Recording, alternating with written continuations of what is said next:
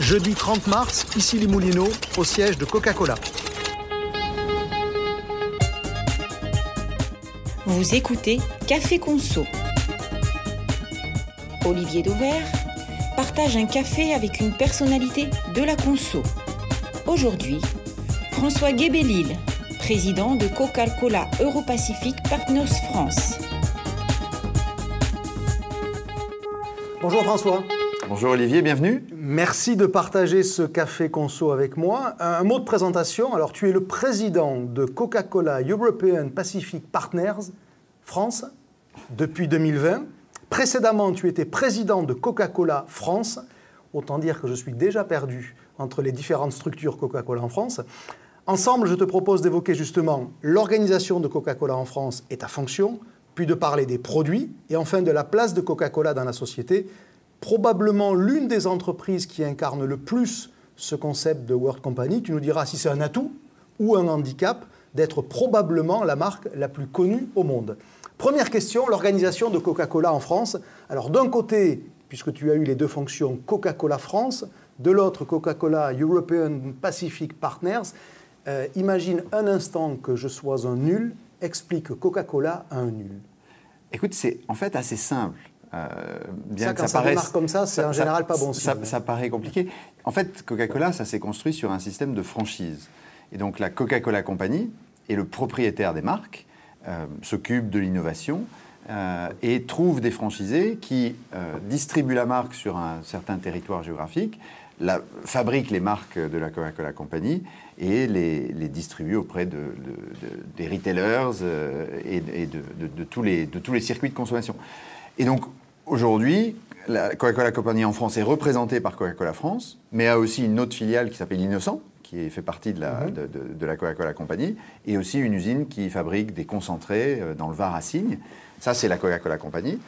Nous, nous sommes un franchisé Coca-Cola Euro-Pacific Partners, qui est le, franchisé pour toute l'Europe de l'Ouest, donc Allemagne, péninsule ibérique, euh, France, pays nordiques, Angleterre. Et on est aussi euh, présent dans le Pacifique depuis maintenant deux ans puisqu'on avait racheté un, embouteilleur dans le Pacifique qui, s'appelait Amatil et qui faisait l'Australie, la Nouvelle-Zélande, l'Indonésie. Mais c'est des capitaux différents? Et donc, la Coca-Cola Company, de façon générale, est actionnaire de ces embouteilleurs, mais un actionnaire minoritaire. Donc, la Coca-Cola ah, Company, la Coca-Cola Company a 18% de, de Coca-Cola Euro-Pacifique euh, en, général, qui était en fait l'apport de l'Allemagne, euh, puisque la compagnie était propriétaire à 100% de l'Allemagne, et avait apporté l'Allemagne dans, euh, dans la consolidation qui s'est faite en 2016. Donc en fait, Coca-Cola Euro-Pacifique est assez récent. Donc 18% c'est Coca-Cola, Coca-Cola Company. Exactement. Et 82%. Donc ensuite, il y a 30% qui sont détenus par les actionnaires majoritaires de l'ancien embouteilleur d'Espagne, la famille mmh. d'Aurelia. Et le reste est dans le public, c'est coté euh, à Amsterdam, à Londres et, à New York. Donc c'est des fonds, c'est des particuliers. Mmh. Euh, mais la Coca-Cola Company que 18% et deux membres du, conseil d'administration. Et c'est ça qui a permis le développement hmm. incroyable de la marque dans, tout, euh, dans, le monde entier très très vite. C'est de dissocier les deux fonctions. Bah oui, parce que pour la Coca-Cola Company, elle arrivait avec une recette. La Coca-Cola Company est arrivée avec une vraie recette et trouvait des entrepreneurs locaux. Moi, quand j'ai commencé en 96, euh, il y avait 4 embouteilleurs en France, il y en avait 15 en Allemagne, 15 euh, en Espagne. Et dans les dernières années, depuis deux décennies, il y a eu beaucoup de consolidation afin de pouvoir mieux répondre aux attentes des clients qui, eux, mmh. se sont consolidés aussi. Et alors, si on devait répondre à des questions plus simples encore, la première étant qui gère la production? Production, il y a deux eh parties de la production. Il y a la partie euh, concentrée, le, sirop. le sirop, qui est fabriqué par la Coca-Cola Company. Donc en Europe, il y a deux usines, une en Irlande, une à Signe, dans le Var. Et euh, pour euh, ce qui est de, de notre cas, donc Coca-Cola Euro-Pacifique France, on a cinq usines en France, une à Dunkerque, deux autour de Paris, une à Toulouse, une à Marseille. Et nous, on, achète le concentré et ensuite on rajoute, en fonction des recettes qui nous sont données, les ingrédients. Et on a un autre partenaire, enfin même deux autres partenaires avec lesquels on travaille, Monster. Mhm. Euh, donc là, on achète des produits finis qu'on revend.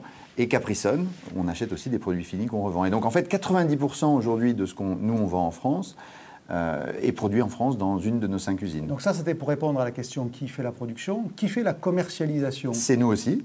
Euh, donc on a aujourd'hui euh, tous les contacts avec les clients nationaux, régionaux, locaux sont faits par les équipes de CCEP, pour simplifier. Mhm, mhm. Euh, et on a sur le terrain une, une force de vente qui est forte de 800 commerciaux pour le circuit alimentaire et pour le circuit hors domicile. Euh, et puis on a aussi des comptes clés pour tous les clients euh, nationaux. Pour terminer cette présentation, donc j'imagine que CCEP, Ouais. donc Coca-Cola euh, Ouais. Euro-Pacific, fait beaucoup plus de chiffre d'affaires que Coca-Cola France, qui Alors- lui ne vend que du sirop. Bah, en fait, Coca-Cola France, c'est une société de conseil qui, est- qui conseille sur la stratégie. Le sirop, on l'achète, euh, on l'a- on- on l'achète à, une, à une autre structure, en fait, hein, qui est la structure de production de Coca-Cola. Euh, nous, on fait 2 milliards de chiffre d'affaires, 2 milliards 89 en 2022 pour En être France exact, en France. Mhm. Le groupe CCEP fait 17 milliards euh, de chiffre d'affaires. Euh, donc ça, en France, ça inclut la taxe sur le soda. Parfois, Mhm. on, on le communique inclus, pas inclus. Avec la taxe sur le soda, c'est Donc 2 2 milliards 089. C'est ça. Et En- c'était quelle évolution en 2022 on a fait 15% de plus de chiffre d'affaires en 2022, sachant qu'on recyclait euh, des années Covid qui ont Mhm. été un peu compliquées, en particulier pour les, pour les circuits hors domicile. Et qu'il y avait déjà un peu d'inflation malgré tout dedans.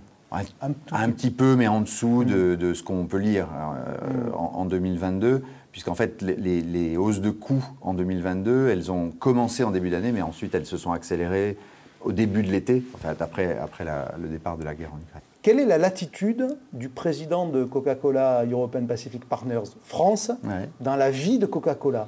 C'est-à-dire sur quel levier tu peux jouer et ceux sur lesquels, alors euh, évidemment, euh, la couleur rouge, tu ne vas pas la changer, ça, euh, je m'en doutais un peu, mais est-ce qu'il y, a des- est-ce qu'il y a des sujets d'ajustement de produits, de gamme, sur lesquels tu as la main, ou finalement vous ne faites que, avec un guillemet, euh, diffuser quelque chose qui a été pensé par d'autres? Ah bah, clairement, nous, on diffuse ce qui a été pensé par d'autres. Euh, on, est, on est un franchisé. Donc euh, on est un franchisé, on a des produits qu'on est très fiers de distribuer. Notre, notre rôle, il est très clair. C'est-à-dire que nous, on s'occupe de produire euh, le mieux possible, de façon la plus efficace possible, et de distribuer. C'est pas frustrant ça d'avoir euh, finalement une tâche d'exécution Ah bah, d'une marque trouve- y a- non, je pense qu'il y a des, y y a choses plus frustrantes de- que de distribuer des marques comme celle-là. C'est-à-dire que, et moi j'ai eu la chance de passer euh, presque un quart de, un quart de siècle de l'autre côté, dans des fonctions qui permettaient justement de faire du développement. Euh, après, on a un rôle en tant que franchisé, comme n'importe quel franchisé, de- d'aussi influencer ce que le franchiseur propose. Donc on, on a des points de vue qu'on exprime. euh, mais c'est pas une frustration. Mais alors, comment ça se passe On a un rôle très clair. Ouais. Et, et donc les investissements médias, par exemple, tout ce qui est consommateur, c'est géré par la Coca-Cola Company. Tout ce qui est euh, vraiment client, distribution, production, c'est géré par, euh, Donc, par le franchisé. L'activation commerciale d'une promo, Complètement nous. c'est vous. Euh, un, spot de pub sur... un spot de euh, pub, sur- c'est la compagnie. Exactement. D'accord. Et il n'y a pas des moments où euh, il y a une zone, non pas de friction, mais de, de chevauchement Oui, un petit peu. Et ça peut être quoi, par exemple Ça peut être, euh, si tu veux, si, si- maintenant tu as beaucoup, dé- tu as beaucoup de développement de, de médias dans le, par les distributeurs. Mhm, Euh, tu le vois beaucoup aux États-Unis avec Walmart. On, on a vu euh, les accords de Carrefour avec, Mhm. avec Publicis en France, par exemple. Et donc, quand les, les distributeurs vont sur le territoire des médias, Le leur, média. leur interlocuteur, c'est euh, les personnes qui, euh, qui achètent du média. Donc, moi, j'achète pas de médias. Euh, Mhm. J'ai pas de budget média. Est-ce qu'il faut boire du Coca-Cola matin, midi et soir quand on est euh, chez Coq Alors, absolument pas. Alors, Est-ce qu'on peut détester le produit? Est-ce que c'est facile de vendre un produit que tu détestes? Je pense pas. Générale. De façon générale, euh, moi je suis pas fumeur, j'aurais beaucoup de mal à vendre euh, des cigarettes. Euh, Mhm. et, et- et je pense qu'il faut aimer un produit pour, pour pouvoir le vendre. Alors moi j'en consomme tous les jours, euh, depuis très longtemps. Euh, mais produit préféré? euh, Coca-Cola original, en petite bouteille en verre, D'accord après le déjeuner. C'est ton café. Exactement. Important. Deuxième sujet, justement, les produits. Coca-Cola, c'est combien de lignes de produits et quelle est la définition que vous faites d'une marque? Parce que euh, il y a, euh, pour beaucoup, Coca-Cola, c'est un. En réalité, pour vous, c'est plusieurs marques derrière. hein. Suivant qu'on parle, je crois, de Zero, de Light, sont, sont à vos yeux des marques différentes. Alors, c'est pas des marques Non, différentes. c'est pas des marques différentes. C'est une marque euh, qui a plusieurs déclinaisons, plusieurs euh, parfums euh, ou plusieurs euh, compositions qui répondent à, à différents besoins d'autres consommateurs. Donc, on a l'original avec ou sans sucre, euh, parce qu'on sait qu'il y a des gens qui euh, essayent de réduire leur consommation de sucre, et donc on, on a une option sans sucre qui de plus en plus se rapproche en termes de goût du Coca-Cola original avec l'évolution des technologies. Puis ensuite, on a des parfums on peut avoir de la vanille, on peut avoir Cherry, qui est un parfum qui, qui, fonctionne très très bien en France. Et chaque pays peut avoir après des variations un petit peu différentes. La spécificité française sur les parfums, c'est le cherry? Non, Cherry est fort dans beaucoup de pays, mais c'est vrai que le, Mais en proportion, il est plus fort en France. Oui, on a beaucoup de clients qui ont décidé aussi de le lancer. On l'a lancé en café, hôtel, restaurant, en mmh. bouteille en verre. Euh, il y a maintenant deux ans. Euh, ça fonctionne aussi très bien. Mhm. Les autres marques bah, Les autres marques, en fait, on a. Si on les fait de manière décroissante. Alors j'ai bien compris que Smartwater était. Voilà, on, peut partir de Smartwater en bas. Bah, en fait, dans, dans, le monde, la compagnie a maintenant à peu près 200 marques, mhm. entre 150 et 200 marques qui sont euh, disponibles un peu partout dans le monde. J'ai eu la chance de, de faire 18 ans à l'étranger, donc j'en ai, connu beaucoup. Euh, mais en France, on en a encore très très peu. Euh, dans les boissons gazeuses, on a donc Fanta et Sprite, euh, mhm. qui sont des marques assez connues depuis longtemps. ensuite, on, a commencé à développer notre portefeuille de marques hors boissons gazeuses. Donc, on a lancé en 2018 Fusty, mhm. qui est une marque de thé qui est maintenant la deuxième marque sur le, marché des thés. On distribue aussi Monster, comme je l'ai dit tout à mhm. l'heure, qui est la deuxième marque du marché de l'énergie. Euh, la compagnie a racheté euh, il y a quelques années Tropico, mhm. euh, qui est une marque dans les boissons aux fruits plates. On a aussi la distribution de Caprisonne, qui sont les petites poches, tu sais, mhm. pour, pour les enfants. On a Minute Maid qui est très présent en distribution hors foyer. Mhm. donc tu le trouves beaucoup dans les boulangeries, dans les kiosques, souvent en canette. donc ça, c'est les marques principales qu'on a aujourd'hui en France. Mais le dernier lancement, c'est quoi? Il y a eu plusieurs lancements qui n'ont pas été forcément tous, euh, tous des succès, mais le dernier, ce que j'ai dit quand je suis rentré en 2017 en France, c'est qu'on était beaucoup trop dépendant des boissons gazeuses. Et donc, on s'était d'ailleurs, je, crois, mhm. aperçu à cette époque. Et donc, ce qu'on voulait faire, c'était aller tous les ans dans une catégorie de produits dans laquelle on était peu ou pas présent. Donc, on a commencé par Fusty mhm. euh, en 2018. Ensuite, en 2019, on a relancé Tropico, après, l'avoir, après qu'il ait été racheté par la compagnie. Ensuite, on a accéléré sur les boissons énergisantes avec Monster et, Coca-Cola Energy, Coca-Cola. Energy qui n'a pas fonctionné. Euh, ensuite, on est allé sur les boissons alcoolisées avec Topo Chico, qui mhm. était un hard seltzer mhm. qu'on vient d'arrêter parce que ça n'a pas fonctionné. Il y a beaucoup d'acteurs qui ont mhm. essayé les hard seltzer. Et l'an dernier, on a aussi lancé les sirops Caprisonne euh, avec notre partenaire, euh, notre alors, partenaire Dans votre organisation bicéphale, quand ça marche pas, c'est la faute à qui? Est-ce que, est que du coup ça, ça complique l'attribution des échecs? Non, parce que c'est pas, pour moi, c'est pas un échec, c'est qu'est-ce qu'on a appris d'un lancement mm. qui n'a pas fonctionné. Je pense que pendant très longtemps, pendant très longtemps en France, on a, on a été très concentré uniquement sur les boissons gazeuses.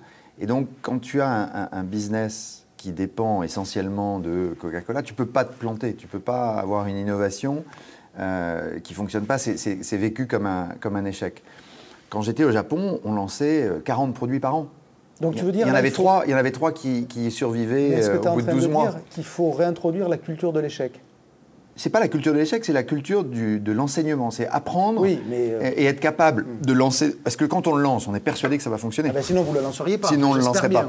Et, donc, euh, quand on prend Fusty, quand on a lancé. Fusty en, en 2018, beaucoup de gens nous ont dit ça va pas marcher, votre positionnement prix fonctionne pas c'est quand même un énorme succès. Aujourd'hui, Fusty fonctionne extrêmement bien dans tous les circuits dans lesquels il est présent. Euh, c'est probablement le plus gros succès qu'on a eu en termes de lancement depuis Coca-Cola sans sucre, ou zéro mhm. quand il avait été lancé. Mais il faut être prêt quand on lance euh, des, innovations comme ça, que parfois ça ne marche pas. Ce qu'il faut être capable de faire, c'est d'arrêter vite. Mhm.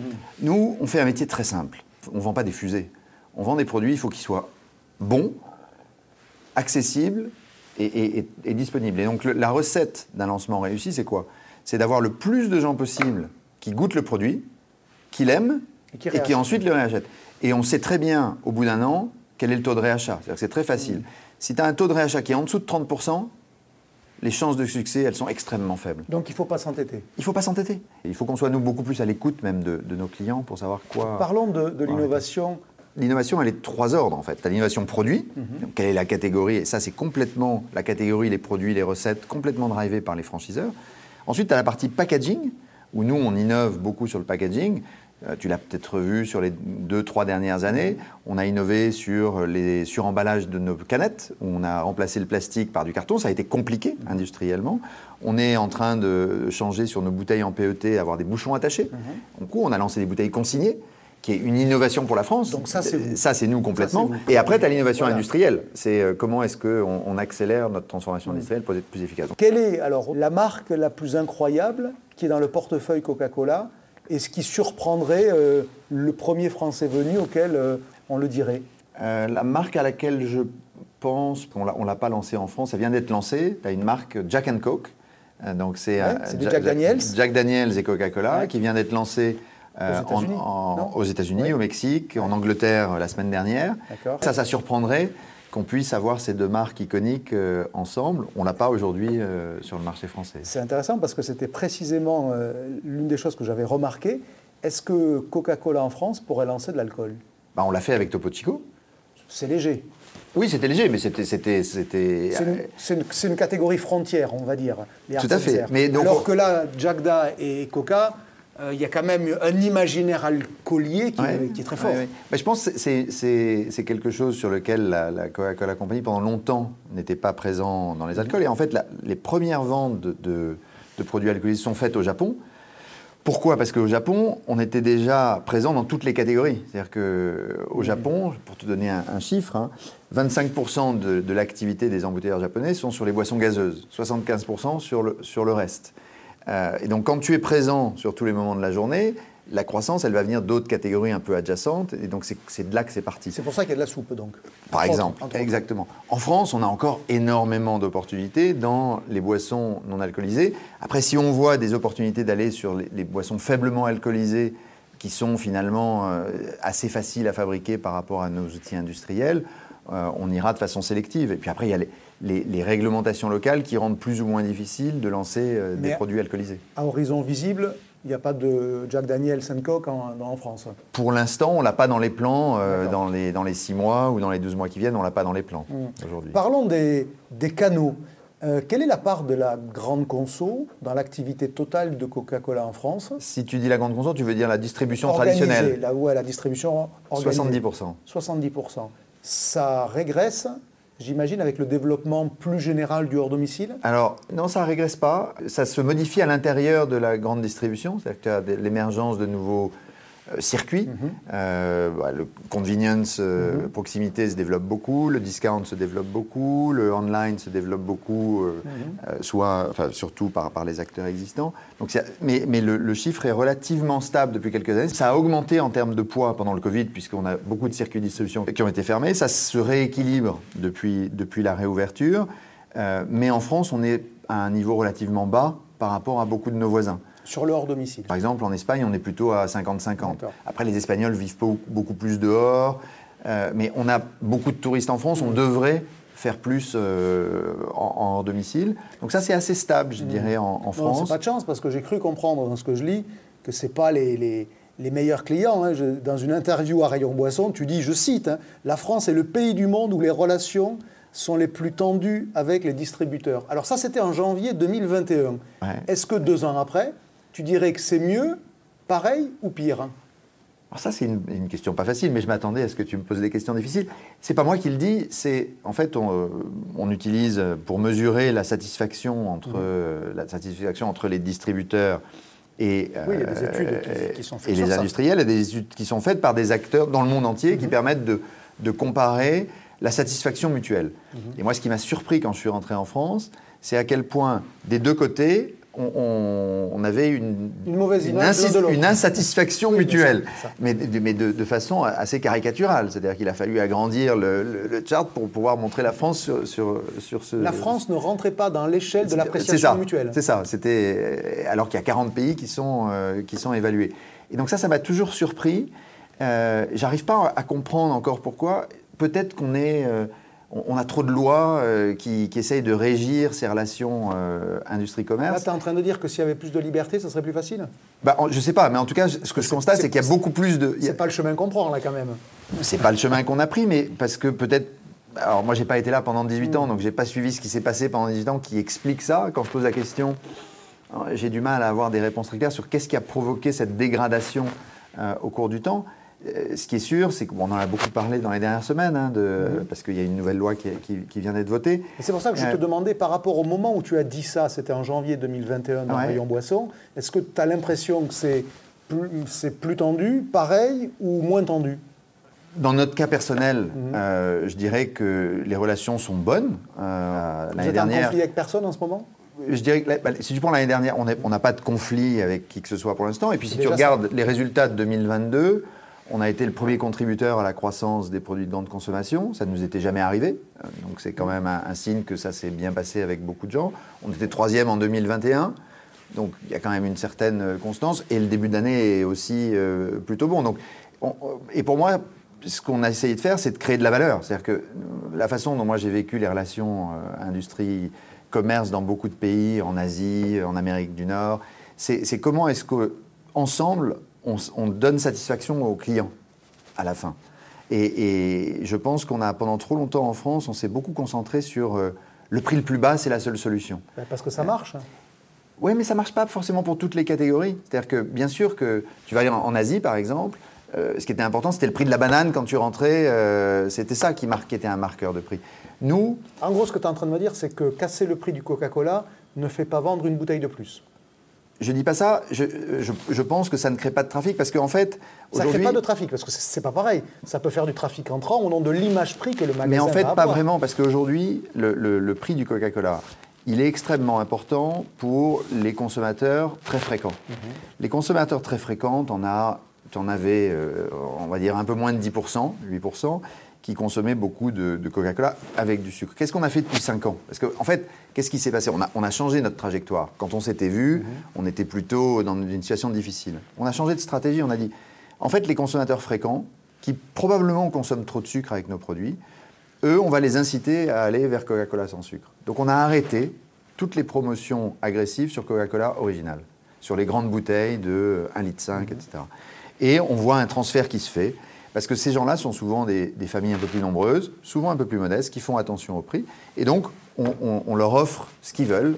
Euh, donc, tu es en train de dire que vous avez modifié volontairement la demande des consommateurs par la modulation de l'agressivité promo. Exactement, exactement, pour les inciter à aller plutôt sur Coca-Cola sans sucre, pour varier leur consommation. Pour pas Et ensuite, la croissance qu'on a la chance d'avoir depuis euh, maintenant trois ans, elle vient d'où? Elle vient des 95% de gens qui achètent un, 2 litres tous les mois euh, et qui, eux, achètent du Coca-Cola. Pourquoi? Parce qu'ils ont les copains qui viennent à la maison, parce qu'il y a un anniversaire, parce qu'il y a un match de foot.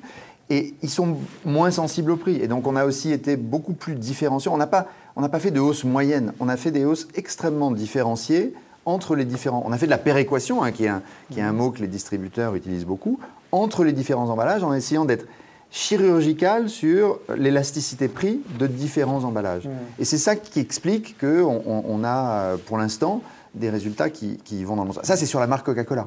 Mmh. Et ensuite, on a accéléré notre diversification sur d'autres segments, que ce soit l'énergie, que ce soit les boissons aux fruits plates, que ce soit les boissons au thé. Et c'est ce qui nous a permis d'être en, croissance euh, significative. L'année dernière, on a, on a quasiment ajouté 200 millions de, de chiffre d'affaires pour la grande distribution sur notre portefeuille, ce qui est quand même euh, significatif. Et on est à 50 millions à date. Le prix, ça, ça évoque évidemment l'inflation.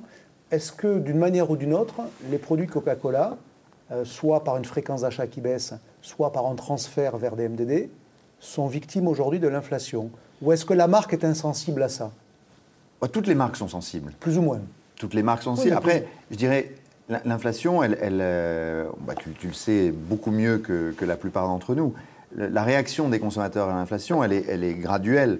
Ils modifient d'abord euh, certaines habitudes, ils sortent moins, euh, ils vont moins en vacances. mais du coup, est-ce que, vous, est que vous en payez le prix aujourd'hui Et donc, si tu prends l'année 2022, la catégorie des softs, alors il y a eu un très bel été mhm. qui y a contribué, mais la catégorie des softs est une des seules catégories qui était en croissance volume en 2022. Elle a été moins inflationniste que la moyenne elle a été un petit peu moins inflationniste que la moyenne, mais elle était quand même en, croissance. Et quand tu prends les instituts d'études, ils te disent 25%, 30% de la croissance était due à un été exceptionnel, mhm. mais le reste était à une demande euh, assez forte de petits plaisirs. C'est en fait, et on le voit dans tous les pays, hein, on a eu la même situation, c'est pas que la France, dans tous les pays européens, la catégorie des softs, c'est extrêmement bien Mais là, depuis le début de l'année, vous ne sentez pas d'effet volume alors, de transfert de marque nationale vers la MDD, alors que le marché dans sa, dans sa globalité, pardon, si, tu as une petite, tu as une croissance plus forte des, de, sur, les, sur les softs, sur les BSA, sur les boissons sans mhm. alcool, tu as une croissance plus forte des, euh, des marques de distributeurs que des marques nationales. Mais sur notre portefeuille aujourd'hui, on est encore en croissance volume euh, depuis le début de l'année. Euh, et alors là, on va voir ce qui va se passer avec, euh, puisque les, les, prix ont augmenté depuis le 15 mars sur à peu près toutes les, toutes les marques. Et puis après, tu as des variations de temps. Et on a eu un mois de, un mois de mars qui a été dramatique sur le plan de la météo. c'est probablement le, mois le plus pluvieux, et tant mieux, mhm. depuis plusieurs décennies. Le mois de mars le plus pluvieux. Donc c'est difficile de comparer. Je pense qu'il faudra regarder dans, dans deux, trois mois, quatre mois. Ce qui est sûr, c'est que nous, on est convaincus, et on, a travaillé beaucoup avec les distributeurs sur le fait que euh, avril, mai, juin, juillet, il va falloir qu'il y ait des, beaucoup de promotions pour euh, accompagner l'inflation des, des, produits. Vous êtes prêt à renégocier à la baisse dès le mois de juin, comme euh, le demande Bruno Le Maire? Alors, en fait, ou c'est trop tôt? En fait, moi je dis tous les contrats qui ont été signés depuis l'année dernière, ils incluent des clauses de renégociation. Mmh. Donc euh, on, regardera par rapport aux clauses de, renégociation ce qui doit être. Oui, mais la question n'était pas celle-là. La question était, à, ton, à ton avis, est-ce que la perspective d'un arrêt de l'inflation et donc d'une renégociation, euh, politiquement, ça a été fixé en juin, est-ce que c'est réaliste? Si je regarde depuis. Euh, le sucre a baissé. Depuis 10 ans. il y a plusieurs choses. Voilà, le sucre a baissé. la partie des indices des matières premières est une petite partie du coût final euh, que tu payes pour les produits industriels. Oui, mais quand il s'agit de justifier la hausse, on sort le cours du sucre dans votre métier. Non, tu sors l'énergie parce que le coût de conversion est beaucoup plus élevé euh, et, beaucoup plus important. Et la, conversion, elle se fait après l'été. Euh, donc le sucre qu'on achète aujourd'hui, il a été transformé après l'été. Donc je pense qu'il faut, il faut être prudent. Et, encore une fois, les contrats qui ont été signés, ils incluent normalement, en tout cas les nôtres mmh. incluent, certaines clauses de renégociation. Et en fonction de ça, on verra s'il y, y, a besoin ou pas. si tu regardes sur euh, une période longue, les marges de l'industrie agroalimentaire se sont quand même effondrées depuis 10 ans, euh, de façon assez significative, et c'est extrêmement important que l'industrie agroalimentaire ait des marges suffisantes pour pouvoir continuer à investir, parce que c'est investir dans l'innovation, on a parlé de Lino, mais c'est investir dans la transition euh, écologique. C'est des investissements considérables. C'est investir dans la demande conso. Moi, la chance que j'ai, c'est que j'ai des franchiseurs qui continuent à investir. Oui, mais chaque acteur dit pareil pour, euh, pour son maillon, et les distributeurs disent aussi que. Et ils ont besoin d'investir aussi. Mais, mais euh, si oui, mais du coup, à vous écouter tous, bah, la fin de l'inflation, elle n'est pas pour demain, parce qu'il y aura toujours une bonne raison de reconstituer ses marges, au moins pour investir, qui est une façon. Je ne sais pas si c'est reconstitué, c'est en tout cas qu'elle ne se dégrade pas. Mmh. Euh, nous, notre, approche, elle a été de, de, pas les. Il y a une telle inflation mmh. depuis deux ans. Nous, notre approche, elle a été, on, ne peut Mais on va pas se permettre. on ne va pas pleurer sur le sort des grandes marques aussi ou alors on a une mauvaise vision de la réalité économique de, vos business qui serait plus, euh, plus fragile que... La France, alors les, gros... Enfin, je suis euh, membre du comité de direction de l'ANIA et, mhm. de l'ILEC, dont on a mhm. beaucoup parlé euh, pendant, pendant cette, ce début d'année. Et, ce qu'on constate, c'est que les filiales françaises des grands groupes... Mhm sont systématiquement euh, les filiales où les, marges sont les plus faibles, mhm. compte tenu du contexte euh, français. Et c'est important bah, pour pouvoir attirer. Mais ça prouve que les distributeurs négocient bien au bénéfice de leurs clients. C'est dangereux à moyen terme parce qu'il faut que, que, les marques continuent à investir, mhm. euh, à investir dans la demande, dans l'innovation, dans la transition. Donc il faut faire. Donc les grands, les grands groupes sont tirés aussi par les performances des, des filiales étrangères. Et on a besoin moi, nous, on se bat pour attirer des investissements euh, contre les autres pays en disant, mais non, il faut investir en France. Un dernier mot sur les, sur les clients. Euh, qui a le plus de force dans la négo entre un grand distributeur et une grande marque, entre un Leclerc et un Coca-Cola?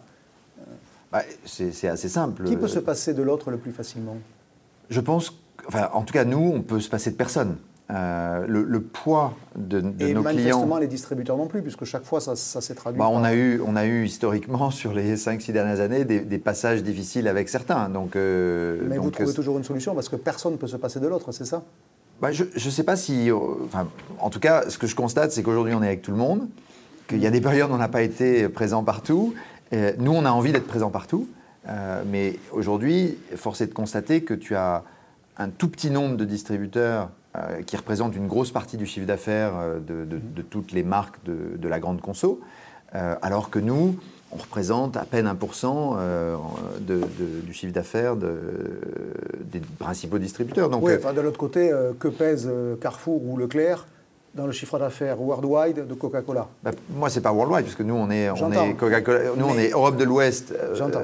donc, on est, voilà, on n'est hmm. on pas worldwide, on est un embouteilleur. Et, et donc, on est plus un industriel, quelque part, puisqu'on n'est pas propriétaire de la marque. Dernier volet de ce café conso, la place dans la société. Euh, World Company, c'est un avantage ou un inconvénient? Alors, je ne sais pas si on peut l'appeler World Company, mais ce qui est sûr, c'est qu'on si on ne peut pas appeler Coca-Cola World Company, je ne sais pas qui on va Non, mais la marque, moi je trouve que c'est un avantage formidable parce qu'il hmm. il y a forcément quelqu'un quelque part dans le monde qui a eu le même challenge auquel on est confronté. Et donc, tu peux apprendre très très vite quand tu, tu es confronté à, un challenge. L'inflation. Euh, il y a des tas de pays qui l'ont connu. Plein de pays l'ont connu. Et donc, euh, comment agir dans le cas d'une inflation qu'on n'avait pas anticipée euh, Les Argentins, les Turcs euh, ont été très très clairs. en période d'inflation, l'important c'est de, défendre les marges et, de faire en sorte que les coûts, les coûts industriels que tu as soient répercutés dans les prix, parce que sinon tu t'en sortiras jamais. Et après, Vous avez été tenté de réduire les contenants? Justement par rapport à l'inflation Parce que dans certains pays dont tu parles, ça a été la stratégie. Oui, alors nous, on n'a pas été tenté de le faire euh, là. Euh, on avait fait euh, des ajustements de packaging en 2018, hein, au, moment de, l'augmentation de la taxe sur le sucre. Mais là, on n'a pas jugé nécessaire de, le faire. compte tenu de, donc, mais pour moi, c'est vraiment l'avantage, c'est ça. Et puis, mm. c'est ce que je te disais d'ailleurs sur les marques. C'est euh, Fusty, quand ça a été lancé, c'était déjà présent dans 70 euh, mmh. pays dans le monde. Donc, tu as déjà des recettes qui existent, tu as des, campagnes de, communication pour la communication qui existent. Donc, on sait, on peut le tester facilement. Mmh. Euh, Coca-Cola, c'est aussi l'incarnation du sucre, voire par extension de la malbouffe. Est-ce que c'est un procès injuste? Ça, c'est aussi très français. C'est pour ça que je te disais tout à l'heure, pour moi, on est convaincu, et ça n'a peut-être pas été toujours le cas, que trop de sucre pour une personne, c'est pas bon. Il faut avoir une consommation mesurée. Et, du coup, la question était, est-ce que le procès, il te paraît injuste? Oui, il me paraît complètement injuste. Parce que je peux te dire que si tu bois 1, euh, 2 litres de Coca-Cola par mois, tu vas pas avoir de, de problèmes liés au sucre. Euh, donc c'est c'est, je trouve, une, simplification euh, qui est assez facile. C'est assez facile d'attaquer Coca-Cola, grosse marque, etc. Mais je trouve que c'est. C'est là où ça peut être un inconvénient d'être une World Company. C'est pas une World Company, mais d'être une marque. Aussi visible. Très, visible, mhm. parce que ça fait vendre du, papier que de, que de faire cette attaque-là. Mhm. Euh, et je pense qu'il faut, il faut être euh, très clair sur qui consomme trop de sucre par nos produits et comment on les aide à, à évoluer leur consommation. Et c'est ce qu'on essaye de faire tu le disais, hein, avec des opérations euh, promotionnelles qui soient différenciées. Euh, moi, je me souviens, en 2017, quand je suis rentré en France, on avait les mêmes promotions sur Coca-Cola sans sucre, Coca-Cola avec sucre. On a arrêté ça tout de suite. Euh, Est-ce qu'un jour, Coca-Cola pourrait être une entreprise de boissons sans sucre? Ou, ou c'est pas souhaitable pour autant? Est-ce que ça pourrait être une trajectoire? La trajectoire, c'est pas tout à fait celle-là. La trajectoire, c'est d'avoir des produits pour tous les moments de consommation de boissons en gros, un humain, mmh. qui soit à Paris, à Tokyo, à Lagos, etc., en gros, il consomme huit fois par jour des boissons. Mmh. Et donc, nous, ce qu'on veut, notre, destination, c'est d'avoir une boisson qui ait du sens pour ces huit moments de consommation. Aujourd'hui, si tu n'as que Coca-Cola dans ton portefeuille, mmh. ça n'a pas de sens. Donc, il restera du sucre. Bah, oui, mais on, veut donner le choix. Hmm. Euh, Quelle est la part des, boissons sucrées sur le total aujourd'hui, ou à l'inverse, la part du non sucré Aujourd'hui, sur, sur Coca-Cola en France, sur, euh, sur Coca-Cola en France, 75% de ce qu'on fait, de, des volumes qu'on fait, sont encore euh, Coca-Cola original. 25% Coca-Cola sans sucre. Et sur la totalité de l'activité boisson, parce que pour le coup, il n'y a pas que Coca-Cola. Oui, mais en fait, Coca-Cola est tellement important dans notre portefeuille que c'est à, peu, à peu près ça. Donc 75% est encore du sucre les industries, l'industrie pardon, des boissons, elle est aussi pointée du doigt pour un autre sujet qui sont les emballages perdus. Euh, et, notamment le fait que vous soyez parmi les plus gros consommateurs de PET. Si tu te projettes à 10 ou 15 ans, c'est-à-dire je, fais un gap pour pas être dans les, euh, dans les contingences du quotidien. bien sûr. Euh, est-ce que cette industrie peut fonctionner de la même manière avec l'emballage perdu comme étant le socle de son business? Alors, si je reviens un tout petit peu euh, en arrière, c'est vrai qu'on est attaqué sur le sujet.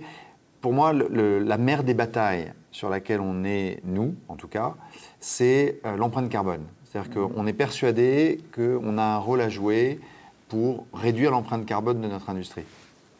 Et quand tu regardes notre empreinte carbone aujourd'hui, euh, plus de la moitié vient des emballages, 25% des matières premières de type le sucre, etc. Et puis après, le transport, les usines, les matériels de réfrigération. Pour réduire l'empreinte carbone des emballages, c'est assez simple en fait. Il faut incorporer plus de matières recyclées, ou bien euh, réduire euh, le, nombre d'emballages, avoir des produits euh, sans emballage, ou les réutiliser, comme on fait avec le consigné. C'est les trois, c'est un peu les trois solutions. Et donc, le, ce, que, ce dont tu parles, les emballages perdus, pour moi, s'ils sont perdus et pas réutilisés, c'est un problème. Donc, on essaye de faire en sorte qu'ils sont perdus, pas réutilisés ou pas recyclés, mhm. c'est un problème.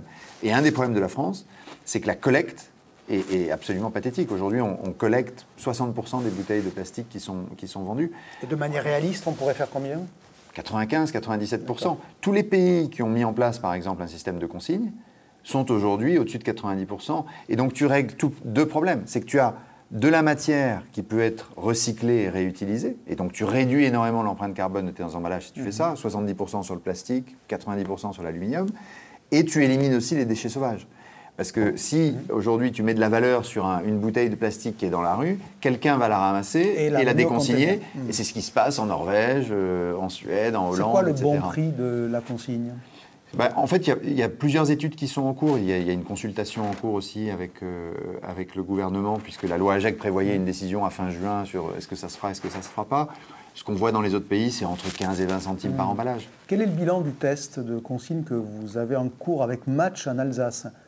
Euh, Alors ça, c'est différent. Ça, c'est la consigne pour réemploi. Tout à fait. Oui, ça, c'est la consigne pour réemploi. Et ça pas reste... pour recyclage. Ça, c'est pas pour recyclage. mais tu vas en Allemagne, ça sert la même cause. Donc, c'est pas tout à fait la même cause. En fait, ah ben si, réduire l'empreinte carbone. Ce qu'on a fait, oui, c'est l'empreinte carbone. ce qu'on voulait voir en Alsace, euh, l'Alsace est, un, peu particulier parce que c'est bien sûr très proche de l'Allemagne et beaucoup de magasins sont équipés déjà, ils savent déconsigner.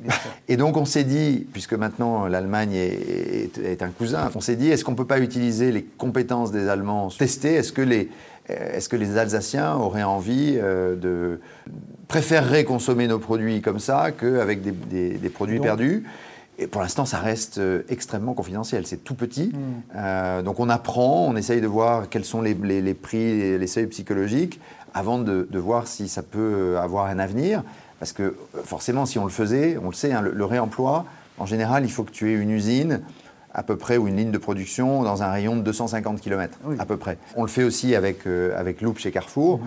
mais c'est des toutes petites quantités. Donc ça nous permet d'apprendre, et une fois qu'on aura la data, on décidera de ce qu'on mhm. fait. Mais aujourd'hui, notre priorité à nous, c'est d'accélérer sur les matières recyclées dans les emballages, euh, d'accélérer sur le consigné en hors domicile, en particulier en café, hôtel, restaurant, et d'apprendre sur le, sur le, mhm. réemploi en grande distribution. Bientôt la fin de ce café conso. Euh, trois questions pour terminer. Deux questions fiction et une question qui pique. Première question fiction. Euh, Danone fait par exemple euh, Evian livré chez vous. Est-ce qu'un jour Coca-Cola livrera ses boissons à domicile? C'est fait dans quelques pays Je parle de la France. Hein. En France, je ne l'imagine pas pour l'instant. Pour quelle raison? Euh, Je pense que c'est euh, extrêmement coûteux et c'est très très difficile de trouver un modèle, économique qui fonctionnerait. De faire payer le service par le client oui, et puis on n'a pas un portefeuille de, aujourd'hui de boissons assez large. Nous, on... bah, si Coca-Cola ne le fait pas, qui peut le faire? Bah, En fait, aujourd'hui, nous, tu sais, ce que je dis, hein, 90% des foyers, ils achètent 1 à 2 litres, 3 litres par mois. J'ai l'impression d'entendre le patron d'une PME là, quand tu me parles comme ça. Non, mais, non, mais ce que je veux dire, c'est est-ce que je crois, en tant que consommateur, que je vais aller acheter sur un site euh, mon Coca-Cola et sur un autre site ah. mon dentifrice et sur un autre site. Euh, moi, je, personnellement, en France, euh, aujourd'hui, c'est tellement facile d'aller faire mmh. ses courses à côté de chez toi ou en fonction de ce dont tu as besoin que, en tout cas, je, ne vois, je vois pas le besoin consommateur aujourd'hui. La deuxième question fiction, euh, et si demain le Coca-Cola était fabriqué en magasin pour éviter de transporter de l'eau Parce que finalement, Coca-Cola, c'est du sirop et de l'eau, pour faire très simple. quelques euh, bulles. Oui, quelques bulles, mais c'est de l'eau gazeuse, on va le dire comme ça. Euh, si et une marque parce que tu me, tu me ramènes toujours au produit, mais c'est aussi une marque. J'entends bien. mais qu'est-ce qui empêche d'imaginer que demain, le client fabrique en magasin son produit, mhm. de la même manière que quand je vais dans un fast-food, mhm. euh, on fabrique sur la fontaine où je me sers le soda. Et là, pour le coup, vous ne transporteriez plus d'eau. Mhm. C'est pour ça que appelé ça question fiction. On en est loin de cette étape-là. En fait, euh, c'est du vrac. Ce que tu me décris, c'est du vrac, mais avec, de la fabrication sur place. Fabrication sur place. Pour le coup, euh, il faut quand même fabriquer le soda. C'est assez compliqué pour des raisons d'hygiène. Ben, les fast-foods y arrivent très Oui, bien. mais les fast-foods y arrivent, mais il y, a, il y a beaucoup d'entretien, beaucoup de maintenance. euh, et eux sont responsables de la qualité du produit euh, qu'ils vont délivrer. Donc ils sont, nous on a aussi des techniciens euh, qui font le tour. Et si tu le laisses en libre service, c'est extrêmement compliqué de garantir l'hygiène des produits. Mm. Et on le voit d'ailleurs avec le vrac, hein, les essais qui ont été faits sur le vrac, ce que j'entends, moi, moi, je ne vends pas de matière sèche, ça n'a pas été aujourd'hui un grand succès. Euh, et on, on fait souvent référence à l'hygiène euh, sur le, le problème du vrac. Mais est-ce que le sujet ne boissons, mérite quand même pas d'être adressé Parce que finalement, le jour où on va comprendre qu'il y a des tas de produits sur Ouais, lesquels on transporte de l'eau, je parle de Coca-Cola, mais je peux parler d'un shampoing L'Oréal. Un shampoing L'Oréal, c'est quand même une base aqueuse très forte. On pourrait le fabriquer sur place. si on arrivait à trouver des solutions sur l'hygiène, on pourrait l'imaginer. Après, est-ce que le consommateur est prêt à le faire? Euh, Pas toujours.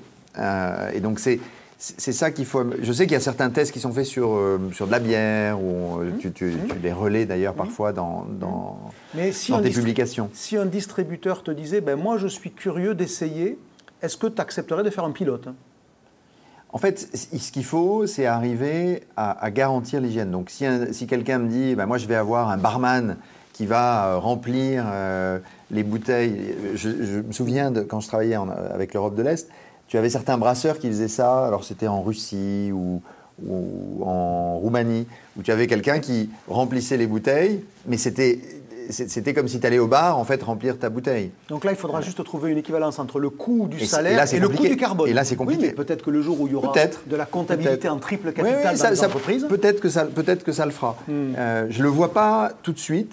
Et je ne pense pas qu'aujourd'hui, les technologies qu'on a le permettent. Mais il est pas. Nous, on- en fait, on est en train de développer des solutions fontaines. Euh, par exemple, comme tu peux avoir des distributeurs de café euh, dans- sur les- sur- sur l'autoroute. mais on n'arrive pas encore à trouver des solutions qui soient euh, suffisamment performantes. Et on voit une- pas une demande très forte des consommateurs. Et la question qui pique, quel est le Nutri-Score du Coca-Cola original? À ton avis? Ben, Je sais pas, je ne l'ai pas vu sur les bouteilles. Si? Si, il est sur certains sites, tu vois que certains sites. Oui, mais sur la bouteille. Sur la bouteille, non, on ne l'a pas indiqué. Pourquoi? On l'a pas indiqué parce qu'aujourd'hui, l'algorithme euh, du, du Nutri-Score, on n'est pas à l'aise avec l'algorithme du Nutri-Score par Sans rapport aux boissons. Oui. Non, mais Oui, tous ceux qui sont mal notés disent pareil. Les, Non, fabricants, pas du tout. de, les fabricants de Roquefort, ils disent qu'ils sont pas à l'aise avec l'algorithme. non, parce qu'en en fait, il y, a il y a un problème de. Et je ne dis pas qu'ils ont tort d'ailleurs. Oui, oui, il y, a- il y a un problème de portion euh, sur l'algorithme.